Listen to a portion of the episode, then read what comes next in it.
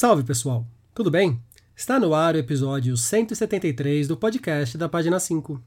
Aqui Rodrigo Casarim. Página 5 é também a coluna de livros que edito no portal UOL.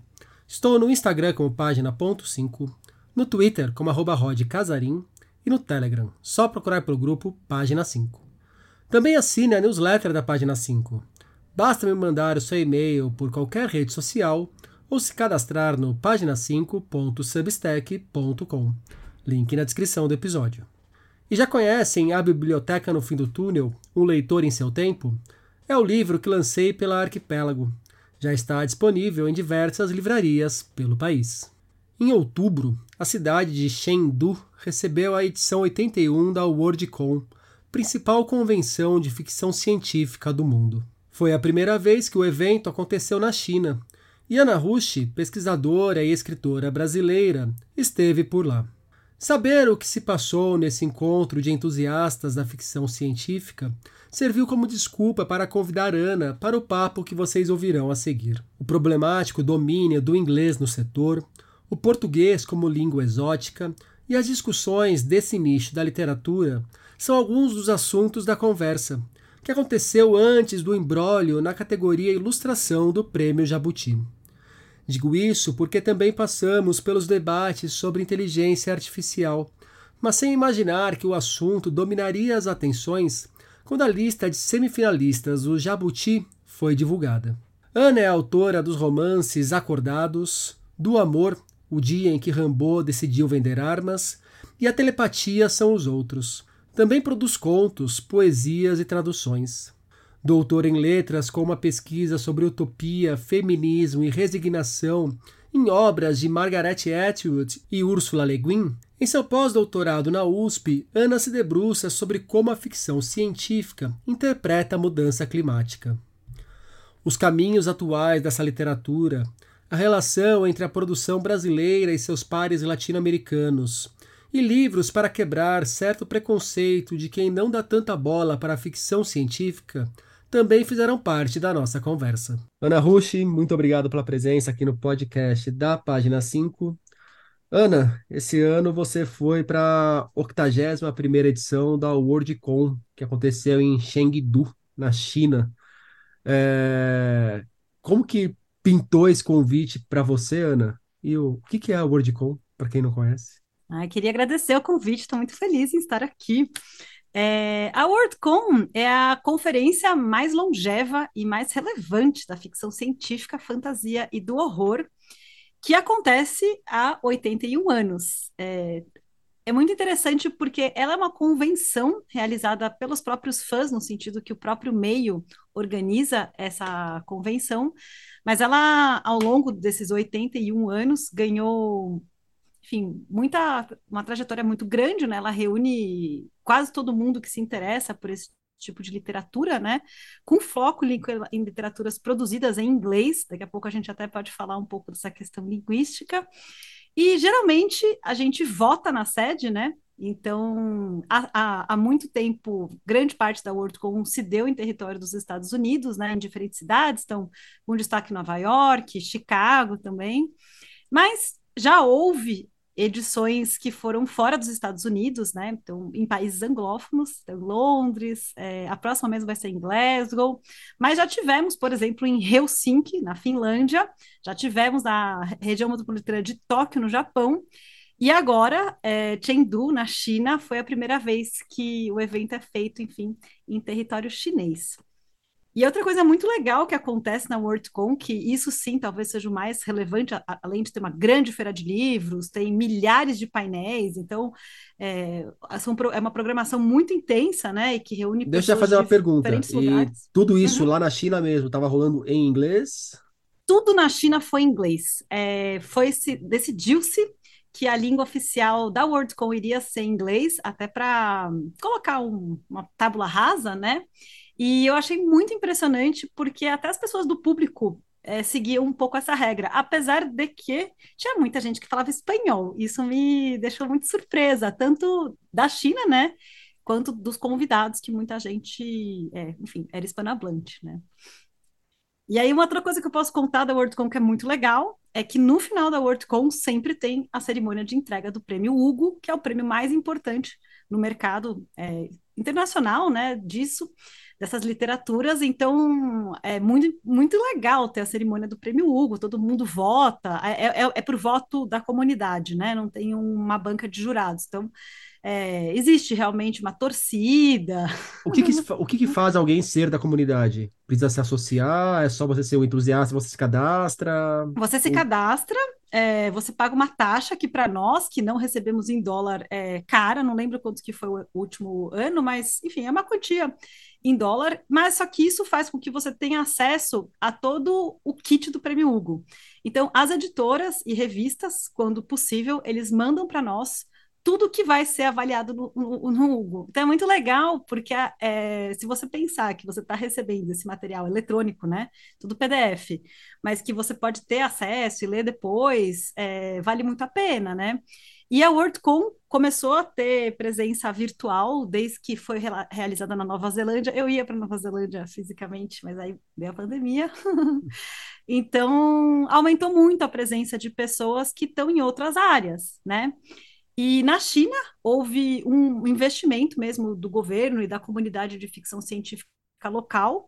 Então houve muitos convites de pessoas que estão em outros lugares, né? Que então custearam passagem, alimentação, estadia e selecionaram quase uma pessoa é, por país, né? E eu tive a felicidade de estar pelo Brasil por conta, é, acho que tanta trajetória acadêmica, né, que eu pesquiso ficção científica há muitos anos, tanto por ser escritora, então tem essa, essa dupla é, questão aí, que, mas foram muitos editores, organizadores de outras conferências, é, e geralmente a WorldCon é muito focada no mercado anglófono, porque acaba sendo nos Estados Unidos, né? E dessa vez não.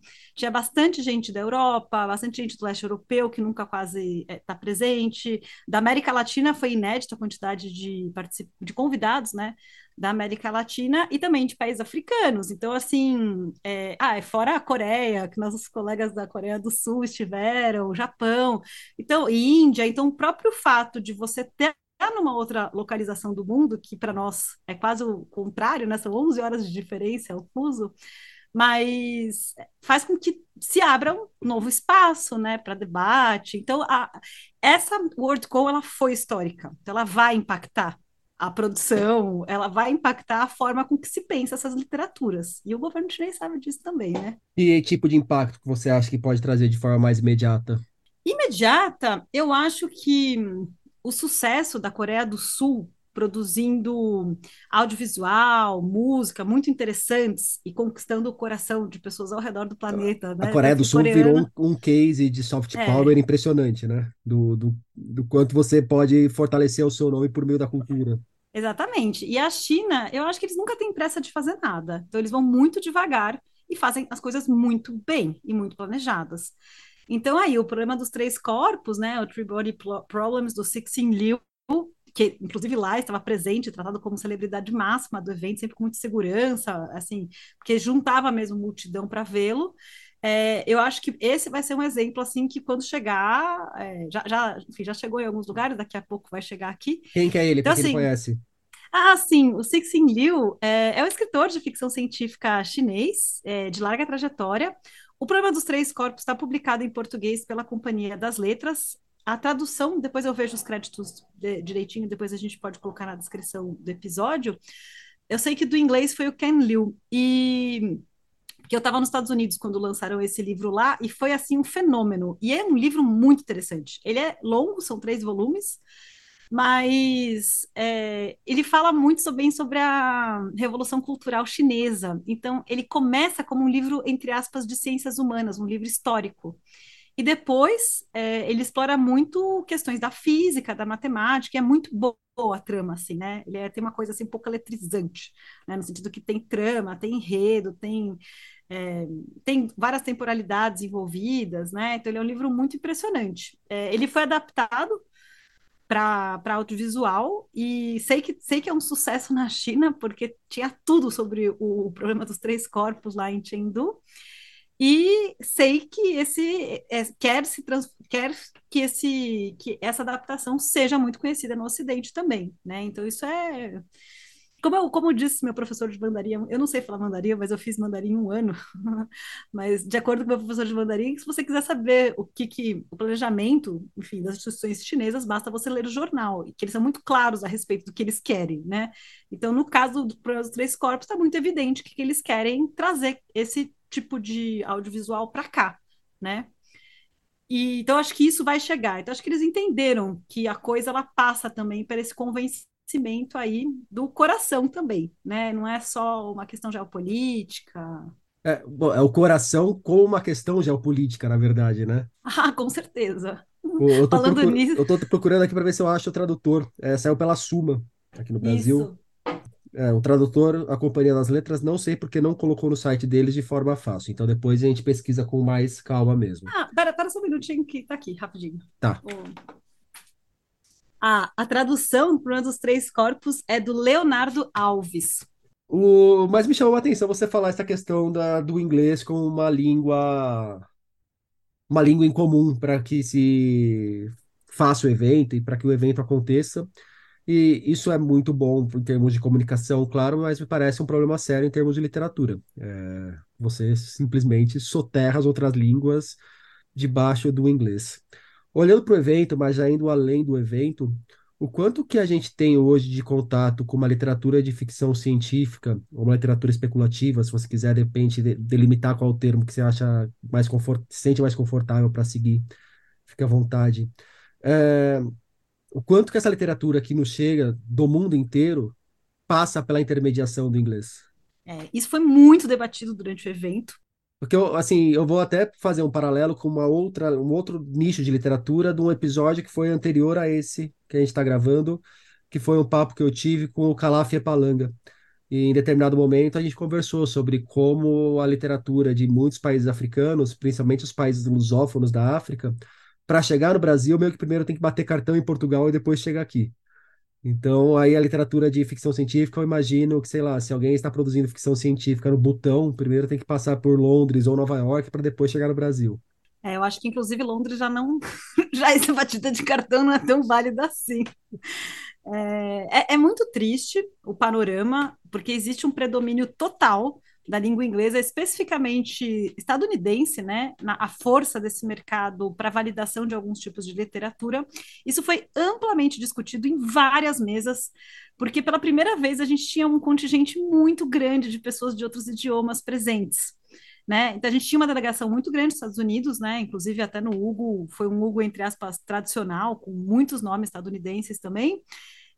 Entretanto, a gente tinha a presença física, e achei muito interessante que sempre se referia ao português como uma língua exótica. Mas a primeira vez que falaram, eu fiquei até meio assim, aí depois na quarta, quinta vez, eu falei, ai, gente, tá bom. E, e tinham outras pessoas, entre aspas, de línguas exóticas, né? Que são pessoas que às vezes que têm muitos falantes, mas que. Quais né? eram as outras línguas exóticas? Só para a gente saber onde eles estão nos colocando. É, não, assim, eu não vou saber falar, porque aí vou falar errado, mas, por exemplo, finlandês, tudo assim, até que eu acho que é, existe, existem menos falantes, né? O hindi existe uma quantidade muito grande de falantes, entretanto, geralmente existe o bilinguismo, então aí tem, tem, tem que ver caso a caso, né? Mas achei muito assim, eu não sabia que nossa língua era exótica aos olhos de outras pessoas, e não, é, não tô falando de estadunidenses, né? Tô falando, assim, de pessoas genéricas num evento internacional, até fiquei um pouco, né? E, e, e, é verdade, assim, no sentido de a gente não encontra quem fale, é muito difícil a tradução, então a gente tem um isolamento social, é, linguístico, eu acho, e da própria produção por conta disso, né?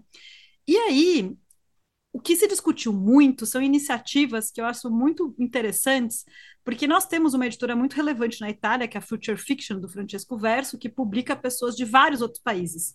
Inclusive, publicou Telepatia São os Outros no italiano, saiu na Feira de Turim esse ano e tudo mais. E é interessante porque o Francesco Verso, no italiano, que também deve ser uma língua não muito pouco exótica, talvez, não sei aí o que, que eles acham, não sei o que se acha aí, mas é, ele consegue indicar quem que acha que, que precisa ser lido, porque ele faz muitas antologias, ele traduz pessoas de idiomas poucos li, pouco lidos, no caso, né? O meu caso é esse também. Então, eu acho que às vezes existem uns pequenos hubs é, furando essa bolha em algumas que ajudam essa curadoria, né? Do que, que deve ser lido fora, porque talvez esse seja o problema, é um problema de curadoria também, né? Que o que chega nos Estados Unidos acaba tendo esse selinho de approved, né? De aprovado. Mas eu acho que já dentro do, da América Latina, acho que até com exclusão da Espanha de alguma forma, os falantes de espanhol já tem agora finalmente um maior trânsito. Então eu sinto que sim, é, que não precisa de tradução também, né? Mas que quando um livro sai em determinados editoriais, determinadas editoras, que é espanholismo, é, acabam aparecendo, é, as pessoas ficam prestando atenção. Né? Então, por exemplo, o Rodrigo Bastidas, que ele é um acadêmico e um organizador de antologias colombiano, muito conhecido. Então, se o Rodrigo Bastidas organiza lá a antologia da Minotauro, que é o terceiro mundo depois do Sol, que está lá o Fábio Fernandes do Brasil, é, ou então é, organizou agora a, uma que chama Futuras, são contos ecofeminismo. Aí estou lá junto com várias outras escritoras de diferentes países da América Latina. Então as pessoas falam, ah, então às vezes é, esse nichinho começa a ser valorizado por causa dessas iniciativas de pessoas que estão de olho na produção, né? E talvez isso possa ser uma.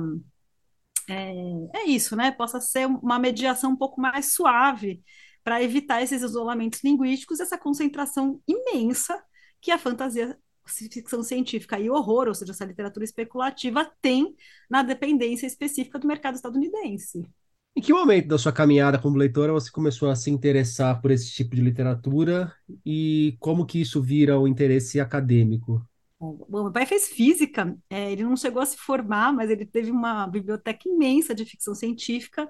Então, eu li ficção científica como li minha literatura, talvez, de formação, digamos assim, né? Li muito, muito, muito coleção Argonauta, para quem tem aí 40 a mais, livros de bolso, tudo mal traduzido, mas eu amava tudo aquilo, né? É, amo até hoje Philip K. Dick, por exemplo, para dar um exemplo, né?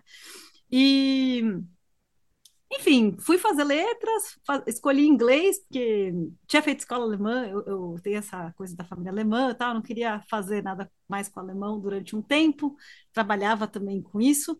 Aí fui falei, fazer inglês, não fazer inglês e tal, e achava tudo maravilhoso, achava tudo divertido, tudo novo. E então, é, fui ter aula, uma aula de graduação, e a matéria, a disciplina toda era ficção científica, na Letras da Universidade de São Paulo. E porque o Frederick Jameson, que é um, um, crítico estadunidense muito conhecido, crítico de cultura, tinha soltado um livro que se chama Arqueologias do Futuro, agora está traduzido e publicado em português, é, escrevendo sobre a importância da ficção científica para se pensar as utopias, o futuro, a questão social e tudo mais. Né? E como ele é um crítico de renome muito grande, um dos nossos professores resolveu lá dessa disciplina. E aí aconteceu uma mágica, porque eu conhecia muito corpus, eu não conhecia análise, mas os livros que estavam sendo mencionados eu conhecia todos, e, na, e nunca na minha vida esse conhecimento eu achei que pudesse ser útil, porque eu achava aquilo uma coisa, uma besteira, eu nem achava que aquilo era literatura, né? E, e aí, com o passar do tempo, eu decidi estudar isso academicamente, fui fazer um doutorado sobre utopias e distopias, aí trabalhei com a Le Guin e com a Margaret Atwood, né, que a Atwood, até o conto da Aya, até se discute se é ficção científica, não é, enfim, existe até uma discussão terminológica, né, a Le Guin, no caso da Mãe Esquerda da Escuridão, é, né, não tem como, e aí, estudando cada vez mais essas coisas, é, enfim, mudou a minha vida, né? Porque eu acho assim, acho, acho que a gente lida com mudança tecnológica o tempo inteiro. E talvez esse tipo de literatura nos acalme um pouco e até nos traga outras perguntas que a gente não está vendo com relação ao dilema ético de mexer com novas tecnologias, né? Por exemplo, a OpenAI, que é do ChatGPT. Eu já tinha visto os primeiros testes da OpenAI, sei lá, em 2018. Tanto que eu tenho um conto de 2019 sobre a automatização de uma, reporta de uma agência de, de notícias, porque isso já estava no horizonte do provável. A impressão que eu tenho é que assim, você pega uma literatura mais realista, ela está respondendo a perguntas do presente, então são perguntas que já foram feitas, e a literatura de ficção científica, especulativa, ela busca responder perguntas no futuro, né? Ela busca é. colocar respostas antes de você chegar naquele dilema de verdade o que pode te abrir caminhos para que você pense qual vereda você vai seguir. É, tem duas frentes. Uma é que o, o, futuro é uma metáfora do presente, né? Nada existe, nada mais antigo do que o futuro imaginado pelo tempo passado, né? Porque fica bem. Você fala, gente, as pessoas achavam que ia acontecer isso nesse ano, né? Então, até meio. Da... Tudo é muito datado. Então, a gente não tem como fugir do tempo, da, né, da onipresença do tempo presente. Mas, sim, a ficção científica, como ela tem a, a, base científica mesmo, no sentido de se vale de fatos reais ou vale de extrapolações de coisas que acontecem, que é esse o, a diferença é, central da fantasia, né? Que a fantasia teria a mágica, essa que é a grande, grande mudança, da, a grande diferença das duas, embora em alguns pontos a gente é, tenha uma E essa mágica ela pode entrar como uma questão fantástica, não precisa ser alguém com uma varinha fazendo. Não, é, é uma coisa meio né? sem explicação. É, enfim.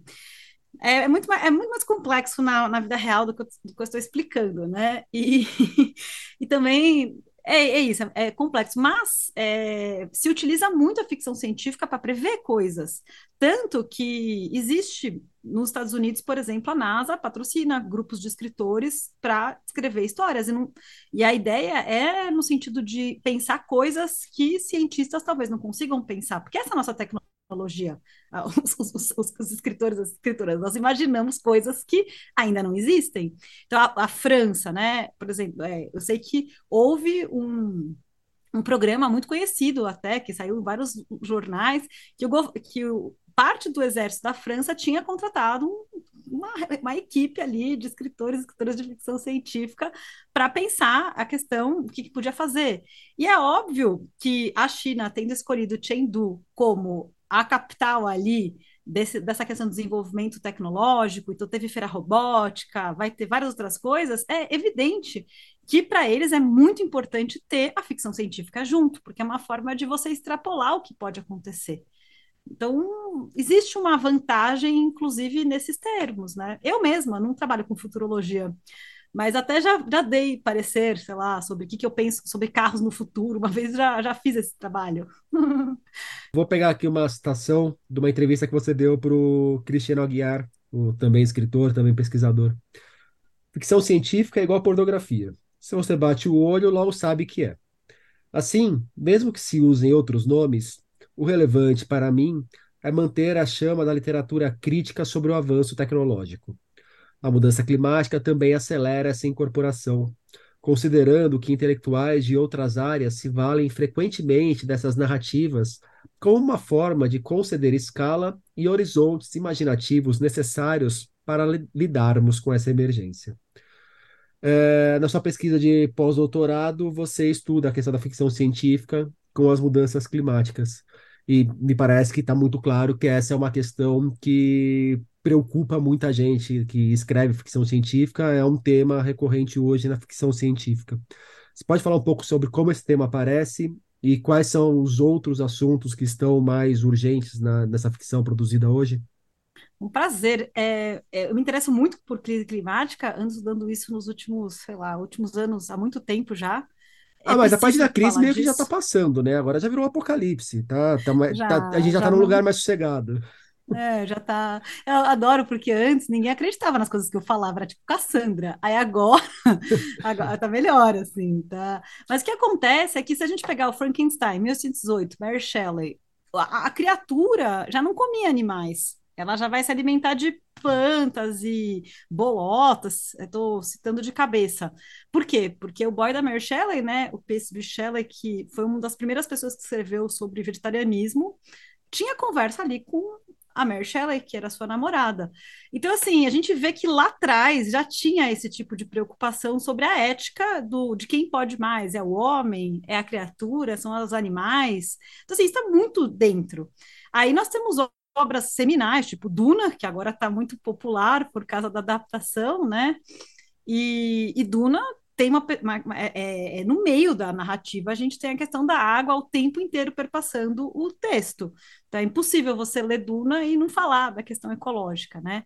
E várias outras obras acabam tematizando isso. E, re, e aí, cada vez de um jeito, né? A gente tem umas que retratam ecocídios. Só, só vou colocar aqui também o Não Verás País Nenhum, do Inácio, só para trazer uma coisa é... nacional também, que muitas vezes as pessoas nem lembram que pode encaixar nesse, nesse nicho. É, justamente, meu projeto de pesquisa é sobre o, a Floresta Nome do Mundo, da Ursula Le Guin, que é de 72, uma novela super rapidinha, recomendo muito a leitura. Não Verás País de Um, que é de 81, do Inácio Lula Brandão, brasileiro aí, que fala muito sobre ecocídio, militarismo, poluição. E, e, e, ele vai publicar livros sobre ambientalismo, né? Logo em seguida. Então ele tinha essa preocupação muito premente. Sobre a Rita Indiana, é, que é Lavo Camarinculé, que é um livro muito interessante com várias cronologias a respeito do Caribe. E o último livro que eu trabalho se chama O Cardume, que é do Frank Schätzing, que é um alemão, que é um eco-thriller que o oceano se vinga de nós. E é, enfim, são representações né, é, desses estados de catástrofe. E o que me interessa mais, na realidade, é o que podemos fazer a partir disso. Né? Nem é ficar mesmerizado pela catástrofe, mas é tá bom é, isso vem, né? Essa falta de luz, essas internets, esses grandes enchentes, esses barrancamentos, eles vão acontecer. Então, a partir daí, a gente vai fazer o quê? E, e talvez seja essa pergunta que é muito natural para a ficção científica, porque justamente pensa nessas antecipações, que eu acho que é interessante para nós, como comunidade leitora, né? Anne, então quais eram assim as outras preocupações que estavam ali em voga na China quais eram as perguntas que norteavam os papos da Wordcon, que norteavam assim as, a, o que está sendo produzido, que norteia o que está sendo produzido hoje em termos de ficção científica. Que você falou assim de meio que de assuntos, né, da questão de repente militar, da questão climática, mas o que especificamente? É, na hora que a França contrata um grupo de escritores, o que que eles querem desvendar? É, eu acho que uma das coisas que eu percebi que é uma preocupação não só na China, mas eu reparei, é a questão linguística, que parece um detalhe, mas não é. Então, o uso de tradutores automáticos, primeiro que é muito, muito, muito frequente na população chinesa, e eu nunca tinha visto isso em outros países, no sentido que qualquer pessoa saca um celular para falar aí que a gente vai se compreender, mesmo que eu não fale teu idioma. Então, eu achei que esse aplicativo, fora os aplicativos de pagar, né, o dinheiro em vivo, né, o dinheiro em cash, eu só usei assim lugares muito paturistas. Todo mundo paga tudo pelo celular, né? Pelo WeChat e outros aplicativos. Então, eu achei que a questão é, da tradução ser utilizada é, por meio de uma inteligência artificial é algo que está muito presente, tanto talvez no dia a dia da população, é, como uma preocupação, como um wishful thinking, assim como um desejo que a gente quer ver realizado, mas também muito nas discussões de painéis. Então, vou dar um exemplo assim de uma discussão que foi muito acalorada e ninguém tem resposta, mas por isso que a gente tem as discussões, né? Se a gente deve, qual o limite dentro do mercado literário de se usar inteligência artificial para tradução e também para criação? Na área do design, é, apesar da gente ter uh, várias é, discussões muito, muito, muito grandes, é, pelo que estava sendo discutido, parece que daqui em diante vão se os designers vão ter que incorporar esse tipo de tecnologia para desenvolver a própria arte, né, a partir disso. Né? Então, assim, isso eu, eu, não sou da área, eu posso, inclusive, se você estiver me escutando e não concordar também, é, não, não, nem saberia discutir esse ponto. Mas estou só relatando que. Você não saberia exatamente qual seria o seu ponto para a pessoa concordar ou discordar não, de você. Não tenho, não tenho nem. É, como é que é da, aquela moça lá do Oscar, do meio. Não, é, não, não sei opinar. opinar mas eu Vinar. Então, desculpa, mas foi muito com, assim, é, estou relatando que foi muito com debatido, mas num sentido de consenso. Mas na tradução e na criação, é, a coisa já ficou muito mais tensa. Por quê? Porque pessoas do mundo anglófono não entendem muito a dificuldade de pessoas que escrevem em outras línguas a questão tradutória, né? Então, como é que você faz para analisar, por exemplo, a gente, em revistas grandes de ficção científica de outros países, tem muito essa prática de você fazer uma triagem e depois o editor mesmo vai, vai ler só o que foi triado. Então, os editores da revista, o corpo editorial, não lê a triagem. A triagem é feita por pessoas, vamos dizer assim, com menos formação, às vezes com menos é, inclusive ligação com aquela revista, né? Então, isso é, inclusive, fonte de críticas, tem toda uma discussão sobre esses métodos. E aí, uma das debates muito relevantes era, e se, por exemplo, for numa língua exótica, vamos falar das nossas línguas exóticas, né? Se for em sul-coreano, se for em português, né? É, como é que vai fazer? Pode usar esse, é, essas inteligências artificiais? Ou vai ter que ser tudo uma pessoa? Então, como é que, como é que vai fazer isso? Será que para uma triagem não daria para usar? Então, essa, essa foi uma pergunta muito relevante e gerou, assim, uma discussão imensa, imensa, assim, que, enfim, aí você, ouvinte, pode tomar sua partida. É assim, eu também, particularmente, acho que é útil, mas é óbvio que para você publicar um texto, você vai precisar de uma pessoa traduzindo, mas isso ninguém discutiu, era do tipo de facilitação para uma primeira leitura, para entender sobre o que, que é aquele texto. E a gente faz isso um pouco, né? Sendo indo ainda um pouco para a sinceridade. Mas essa foi uma pergunta: será que o mercado editorial vai adotar isso? Porque a gente está vendo agora os programas mais ou menos. Quanto fica bom o negócio? Que vai ser daqui a uns três anos. Não vai demorar tanto assim, né? Daqui a cinco anos. Então, como é que vai ser? Então, isso foi um debate muito, muito, muito acalorado, imenso. E a mesma coisa para a criação. É, será que a gente não vai. Em português, já que estamos entre aspas amigas exóticas aí.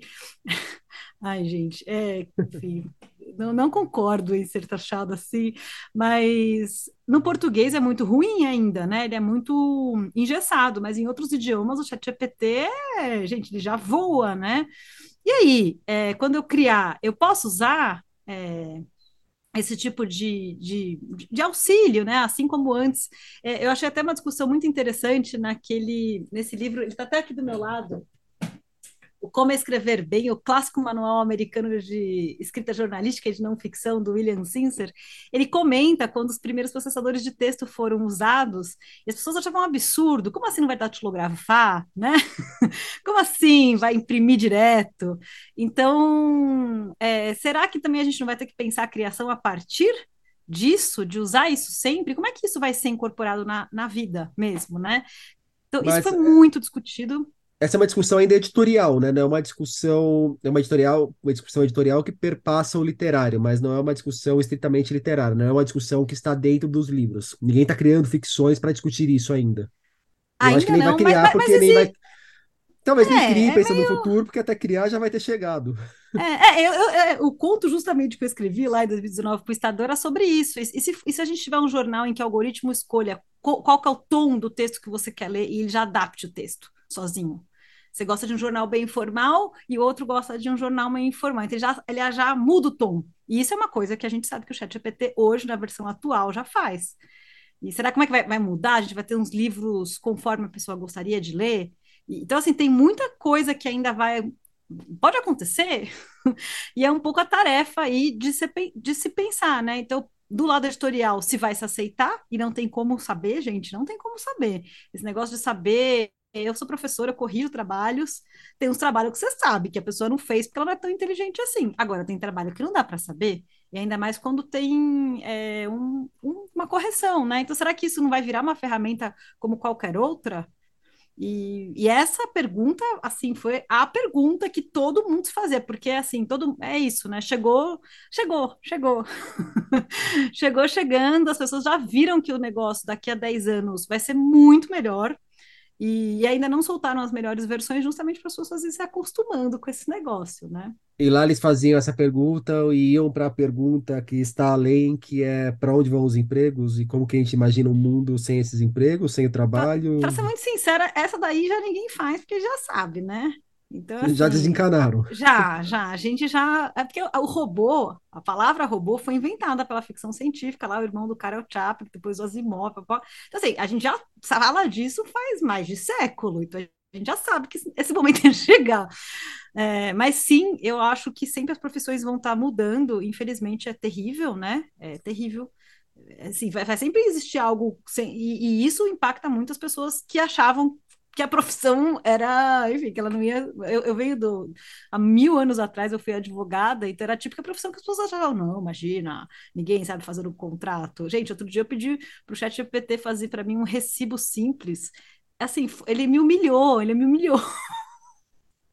eu tenho formação. Então, assim, é isso, acabou. Assim, não que ele acabou. É óbvio que vai precisar ter advogados ainda para rever se o recibo está certo, se não, não trocou as coisas. Para alimentar mas... o chat GPT também, mas assim, a gente entendeu que o negócio chegou num grau que você fala, opa, é a partir daqui que eu vou ter que começar, e por isso que é tão importante as, as artes da criação e da imaginação, porque nós antecipamos problemas, mas também a gente diminui as tensões, consegue rir, né? Então, assim, a, a, é importante a literatura falar disso, o cinema também, né? Porque traz é isso, uma discussão para um outro lugar, né? Ana, quando você me mandou o um e-mail contando que estava indo para a WorldCon, você mencionou que estava indo com outro, outras pessoas da América Latina. Você mandou aqui a Gabriela Damian Miravete, do México, Léo Espinosa, do Chile, Laura Ponce, da Argentina, César Santiavenes, do Peru. É, o que, que a América Latina está fazendo nessa literatura? O que, que você destaca dos nossos co-irmãos, que às vezes nem acham que o Brasil faz parte dessa América Latina, mas esse é papo para outra hora. Ah, eu sou muito otimista, porque eu acho que existe finalmente um entrosamento entre parte da produção e, e até assim, nós que somos linguisticamente isolados por causa do português, é, muitas pessoas no Brasil terminam arranhando ou entendendo bem espanhol, mas o contrário é muito difícil mas entre países da América Latina também não se falava, né? Mas a pandemia nos forçou a ficar em casa, então ela fechou a porta da frente, mas ela abriu essa janela, que é a do Zoom. Mas sabe que assim, e... fala-se que é uhum. muito difícil, eu só vou fazer um parênteses, porque uhum. eu tenho participado, às vezes, de algumas mesas com autoras é, da Argentina, da Bolívia, de, de outros países, né, da, da América Latina. E às vezes são mesas que, sei lá, tô eu, essa autora de algum país hispanohablante e alguma outra pessoa do Brasil. E na hora que cada um tá com a boa vontade de falar um pouco mais devagar e se dedicar a entender o outro, a coisa vai que é uma maravilha. Então, na verdade, a dificuldade às vezes está mais em achar essa boa vontade do que na questão linguística mesmo. É, eu tenho uma colega muito linda, editora e escritora, Lívia Brenda, mexicana, que ela fala que entender e aprender o português, isso sim é um ato decolonial. Fala-se tanto, né? No caso, de, assim, né? De lá para cá, porque a gente até que tem mais, é, nós temos mais vogais no português, tem uma questão fática também, né? Que é, nós entendemos mais, é mais difícil o... tem uma questão, mas eu acho que sim também.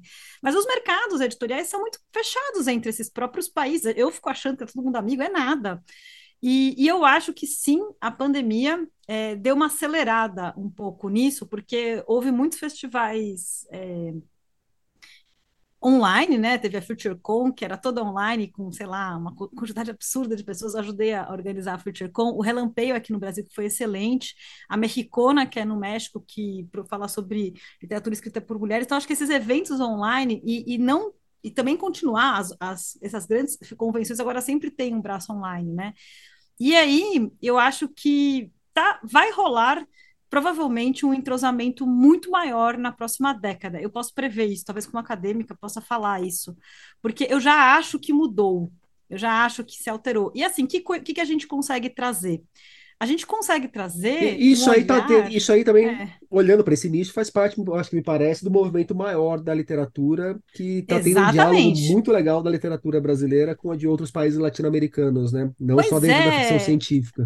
Não, total, porque se a gente pegar assim, o sucesso da Mariana Henriques, argentina, contista maravilhosa, assim, que trabalha com horror, eu acho que ela chegou chegando assim no Brasil, né? Assim, teve uma época que muitas pessoas que eu conhecia que não tinham a mínima vontade de ler esse tipo de coisa se apaixonavam. E às vezes como a gente é muito direcionado até por olhares coloniais, de achar melhor que o que está fora é melhor, essa literatura latina fala, nossa, que interessante. Então, até amplia um pouco o que a gente pode fazer.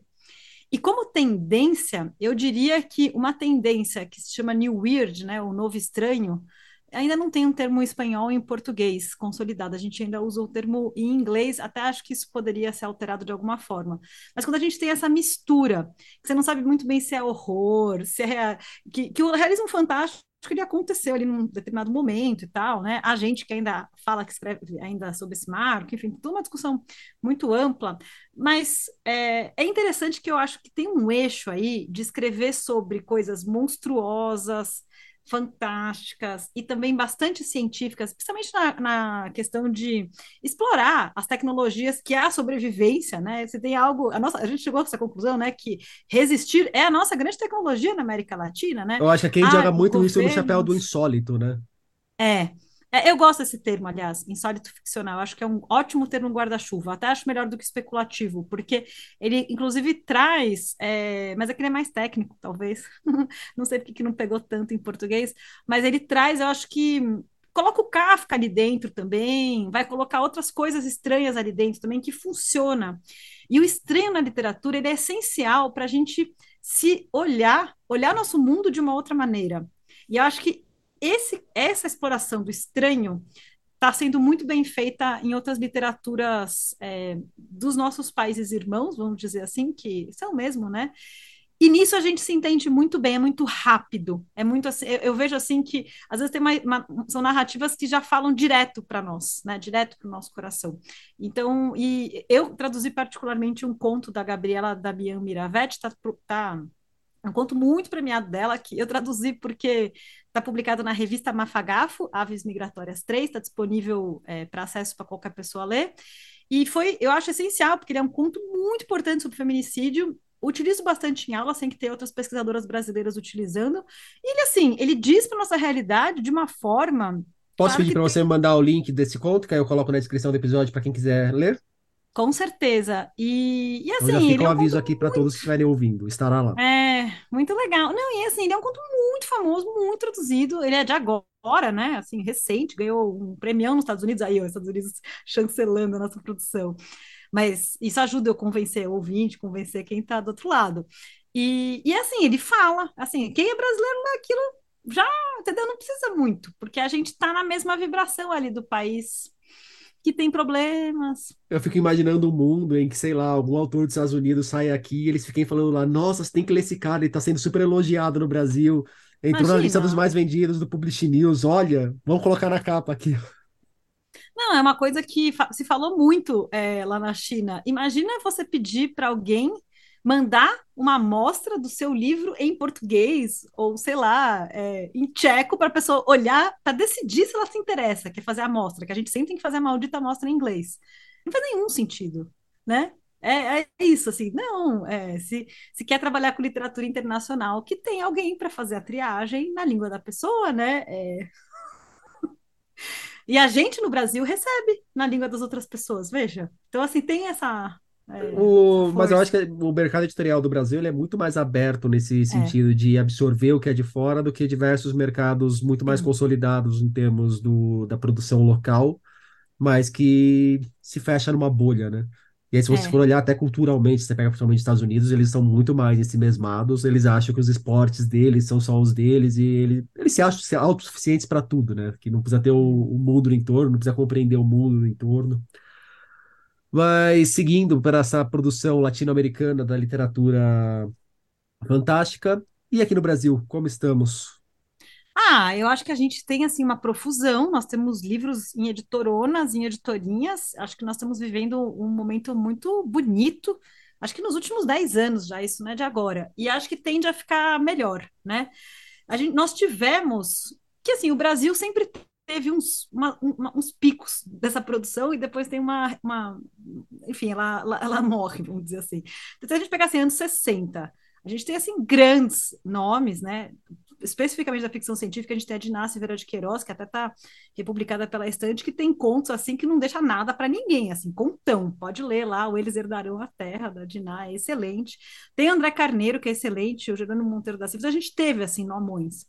E hoje em dia, assim, só para. Não vou falar de tudo isso, mas, assim, pensando um pouco no panorama atual, a gente tem, por exemplo, o Deus das Avencas, do Daniel Galera, que foi publicado pela Companhia das Letras ele é três, três novelas, né? Bugônia, que é a última novela, é, é assim, é muito bom, é excepcional. E já usei em classe, porque o teste da classe ele diz muita verdade, né? o estudante não mente. Então, assim, né? Então a gente se vê assim que dá para trabalhar, texto muito profundo, né? Nós temos também, assim, é, bom, a categoria de romance de entretenimento do Jabuti, querendo ou não, trouxe uma visibilidade para essa produção, né? É, a gente tem, por Você exemplo, desse Carol nome? Chiovato, Ai, não sei. Eu, eu, eu acho interessante ela existir. Acho que ainda não está definido muito bem qual que é a cara do que vai ser, o que, que, que, seria entretenimento, porque parece ter uma literatura chata, né? Então, eu, é. eu acho a terminologia que eles escolheram péssima. Eu até falo, deixei isso registrado quando fui do Conselho Curador do Jabuti. Falei, meu, em algum momento a gente tem que pensar em mudar isso daqui. Não tô mais lá dentro é, nem pensar nada. qual que é a... Mas eu acho super é... razoável você ter categorias diferentes para avaliar romances. Também. Mas você chamar um de entretenimento, outro de literário, pega muito mal. Era melhor, é, sei lá, chamar um. É, um, um é chato, outro mal escrito. Um prêmio Machado de Assis, o outro prêmio Silva de Nádia Queiroz. Pronto. É isso, isso, isso. Sem, é, sem é, ah, propor uma hierarquia que soa ah. isso aí do entretenimento literário, né? e como se também é. o, como se o literário tivesse que ser chato, não fosse um entretenimento. E não, eu acho isso muito doido, assim. Mas eu achei que, assim, então tem livros é, que, que, realmente ganharam visibilidade. Então, assim, a gente tem a Nikele Vitter, que é do Rio Grande do Sul, a Carol Kiovato, é, que, é, que é aqui do estado de São Paulo, a gente tem a Fernanda Castro, que é de Recife. Então, assim, a gente tem uma produção de mulheres que escrevem bem e publicam em editoras boas, livros de fantasia, é, ficção científica, e com, com pessoas, assim, muito dispostas a lerem, né? Então, acho que teve isso. É, o Alessandro também, que é outro escritor que eu acho que conseguiu também, é, inclusive até, até me perguntaram do Alessandro na China, então assim, tá? É um nome que reverberou para fora do Brasil também, né? Então, acho muito legal, porque a gente tem um momento mesmo. E agora, assim, para onde isso vai? Aí o exercício de futurologia eh, vai depender um pouco da, do mercado editorial, porque se a gente tem mais vontade editorial, a coisa vai, né? Porque eu, eu percebo fazendo até assim, eu conheço muitos colegas, escritores, escritoras, que adorariam escrever essas coisas, mas eles acham que se escrevessem essas coisas não venderia. Então segura a mão, é, só gosta de ler, não gosta nem de falar em público que lê essas coisas, né? E como eu faço pesquisa nisso, as pessoas acabam me contando, né? E, e, que pena, né? Que pena que talvez a gente não faça esse exercício, assim, né, de se arriscar mais. E, e até na minha própria produção, as coisas que eu, enfim, estou prevista assim de, de entregar para mais para adiante, eu dei uma segurada na mão entre aspas, né? As coisas assim, pra, porque eu acho que para dialogar com o público brasileiro, você não pode já vir assim, né, com uma coisa muito escalafobética, tem que ser mais tem que ir um, um pouco mais de calma, né? Então é, é, é, é faz parte um pouco do nosso cenário. Então, a nossa conversa já está. Eu ia até colocar já uma pergunta, mas a citação que eu vou trazer para iluminar essa pergunta vai entrar perfeitamente, eu acho. A gente já tinha combinado a nossa conversa e essa semana eu estava lendo o, Os Perigos de Estar Lúcida, que é o novo livro da Rosa Monteiro, que acabou de sair aqui no Brasil. E em determinado momento, a Rosa, que é uma espanhola, escreve: Ursula K. Le Guin, uma autora minimizada pela crítica convencional pelo fato de ter sido catalogada dentro do gênero fantástico e de ficção científica, mas que para mim é uma das maiores escritoras do século XX. Os Despossuídos é um livro extraordinário, um daqueles poucos romances totais, à altura de A Montanha Mágica e de Guerra e Paz. Pessoas ainda viram a cara para literatura fantástica, para literatura de ficção científica, ou isso é uma imagem que a gente tem por conta de como certa parte da academia, principalmente, vira a cara?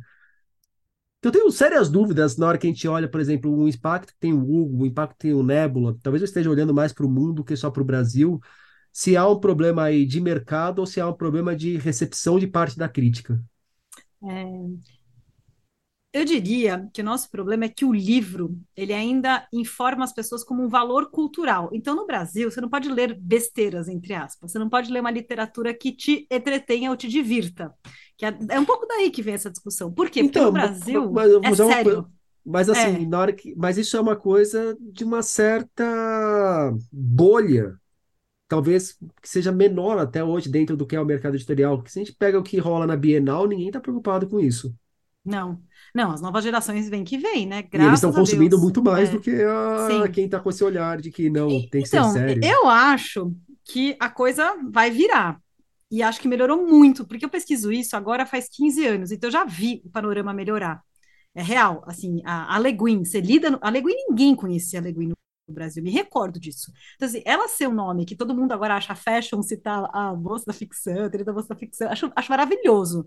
E eu amo muito ela, acho Despossuídos, é isso mesmo, até arrepiei de ouvir E é muito situação. legal é, ver a Leguin, o nome dela, andando no Brasil, sem ninguém praticamente lembrar do, da trilogia do Terra Mar lá, do da mãe do Harry Potter. É, é, não é atrelado a, né? Então, assim, eu, eu, sim, eu acho que tem.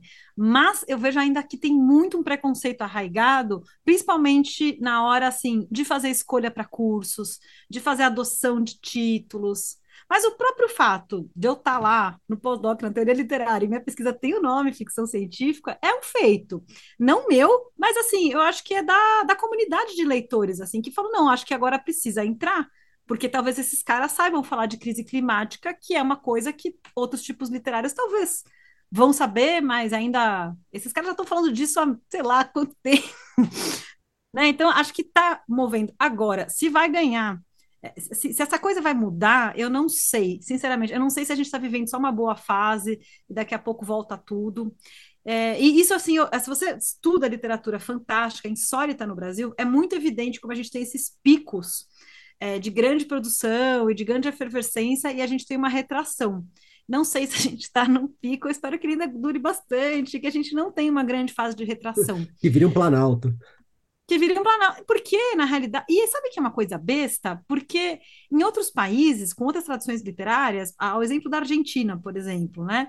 O insólito ficcional na Argentina, a ficção científica a gente pode até discutir, porque também é meio que parecido com o Brasil. Mas tem goza de muito renome. As pessoas não têm nenhuma vergonha de, de, ler uma literatura, entre aspas, que é fantasiosa, ou seja, que ela vai extrapolar o real. Gente, é literatura se você não vai extrapolar o real, não é melhor, não sei, né? É tudo de graça. Imagina que na página você pode criar qualquer coisa. Você vai criar exatamente o que você enxerga? Tudo bem, admiro. Mas será que o legal também não é a outra coisa? E por que, que a gente tem que seguir sempre essa regra é, da mímese, né? E ficar no realismo? Eu acho que essa pergunta é muito importante. E no Brasil, a gente ainda, eu, eu sinto, porque eu vejo isso em concurso acadêmico, eu vejo isso nos concursos literários, ainda mas, quem sabe a gente chega nesse planaltinho aí, e, e, e eu não acho que tem que desautorizar os outros, pelo amor de Deus. É, eu acho que é só é abrir um pouco mais, né?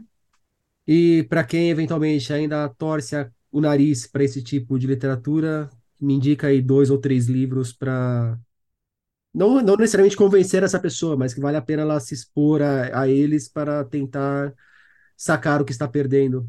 Eu acho que os Despossuídos ah, já ficou aqui com uma dica Eu acho Rosa que os Despossuídos é ótimo. Ele, inclusive, é bom falar que ele é, ele é uma leitura, assim, bem de ciência política. Então, ele é, ele é um livro, assim, de literatura, mas daqueles cabeção. Então, né? Porque não é aquele livro que tem enredo, assim, tem enredo, eu acho animal, mas a discussão ali, ela é, ela é bem filosófica, bem esse tipo de passo, né? Essa, essa novela, é, esse, essas três novelas do Daniel Galera, acho que pode ser um bom começo, esse Bugônia, que é, é o último do Deus das Avencas, acho muito bom, tem duas outras que é muito interessante no, no início, então acho que fica uma dica boa. É, uma que eu queria indicar muito, que foge da ficção científica, mas é uma delícia de ler, é o Gótico Nordestino, do Cristiano Aguiar, que você bem é, mencionou, que é um livro de contos, e ele é muito divertido, né? Ele é, fala de. É divertido naquelas, né? Eu tô falando que é divertido, mas ele é gótico, gente, é de horror. Então tá não é assim uma diversão, passei no parque. Mas ele tem, assim, seus momentos, né? E acho um livro recente, que teve muita aceitação do público também, né? É, outro, deixa eu pensar um pouco de outras coisas. Ah, eu queria indicar, na realidade, é, uma antologia que eu acho ela muito boa para jovens leitores, mas é porque eu ajudei a organizar, eu sei que é meio cabotino isso, mas é da Globo Livros, que chama Mundos Paralelos, tem a de horror, que Oscar Nestares organizou, e tem a ficção científica que eu organizei. Mas uma coisa legal dessas antologias é porque tem, assim, ela é feita para jovens leitores, então é para uso escolar, até, a gente até fez um é, enfim, tem várias explicações no final sobre as técnicas usadas tal, mas ele é um ótimo começo para você entender o que está acontecendo no Brasil e a diversidade que a gente tem de escritores e escritoras, né? A gente tem, por exemplo, o Jin Anotsu, que é muito bom, ele é muito bom, mas ele escreve geralmente para jovens leitores e jovens adultos, é, que é um exemplo, assim, também na fantasia, um nome muito forte, né? O Jin já ganhou milhões de prêmios, e, e, a gente tem nessas antologias pessoas de diferentes áreas do Brasil também. Então, talvez, é, olhando o índice, se não quiser comprar, baixar uma amostra, eu acho que é um bom começo, assim, para entender o que está acontecendo no panorama contemporâneo, né? Esses é, são, eu ia fechar o nosso papo pedindo para você ainda me indicar um livro que não estivesse direcionado, que não tivesse necessariamente a ver com ficção científica. Quer aproveitar para indicar mais algum? Ó, eu acho que o, os livros de contos da Mariana Henrique são maravilhosos. Então, se você que está ouvindo a gente, é, enfim, não teve oportunidade, como é conto, acho que você pode, né, vai, experimenta, vê o que, que acha, acho muito legal. Sempre indico o Blade Runner do Philip K. Dick ou Android Sonhando com Ovelhas Elétricas, porque ele é um clássico do clássico do clássico. É, é meio clichê falar dele, mas eu acho que é, ele é interessante, assim, tem várias questões que são muito ainda daquela época. Ele é um pouco datado em umas coisas, assim, principalmente tratamento de mulheres e tal, mas eu acho assim, ele é uma amostra do que se fazia naquele momento histórico, né? Então, acho que ele é um livro ainda muito representativo, está publicado na, pela Aleph aqui no Brasil. E de coisas de fantasia, deixa eu pensar um bem legal, assim. Ah, eu tenho um, um muito interessante, que é bem louco. Não, todo, todas as pessoas precisam ler Aniquilação, do Jeff Vandermeer, porque eu acho, para mim, é, é um dos melhores livros publicados no começo do século XX. E no Brasil, a gente tem a tradução do Braulio Tavares, que é um escritor incrível, então a tradução está muito boa. Então, a Aniquilação, do Jeff Vandermeer, está pela Intrínseca. E pensando... É, em, em, algumas outras coisas, eu queria sugerir o Alvorada em Alma Gesto, esse é bem louco, de, de TP Mira Echeverria, que é uma pessoa não binária argentina, que está traduzido e publicado pela Monomito aqui do Brasil. Esse livro é bem classificável, é, TP é uma pessoa que tem formação em filosofia e astrofísica, e o que ela faz lá faz jus a essa formação. É, eu acho que são coisas que tiram a gente muito do, do, do, lugar de conforto, fazem a gente pensar em outras coisas, né? Muito bom. É, deixar uma propaganda aqui, eu não lembro qual é o episódio, mas busquem aí no histórico do podcast que tem papo com o Bralo Tavares sobre Franz Kafka. Ah, Ana Rush, muito obrigado pela papo. Ah, foi uma delícia. Muito obrigada, Rodrigo. Por hoje é isso aí, pessoal. Indique o podcast para os amigos e inimigos. Um abraço, um beijo, um aperto de mão e até daqui duas semanas.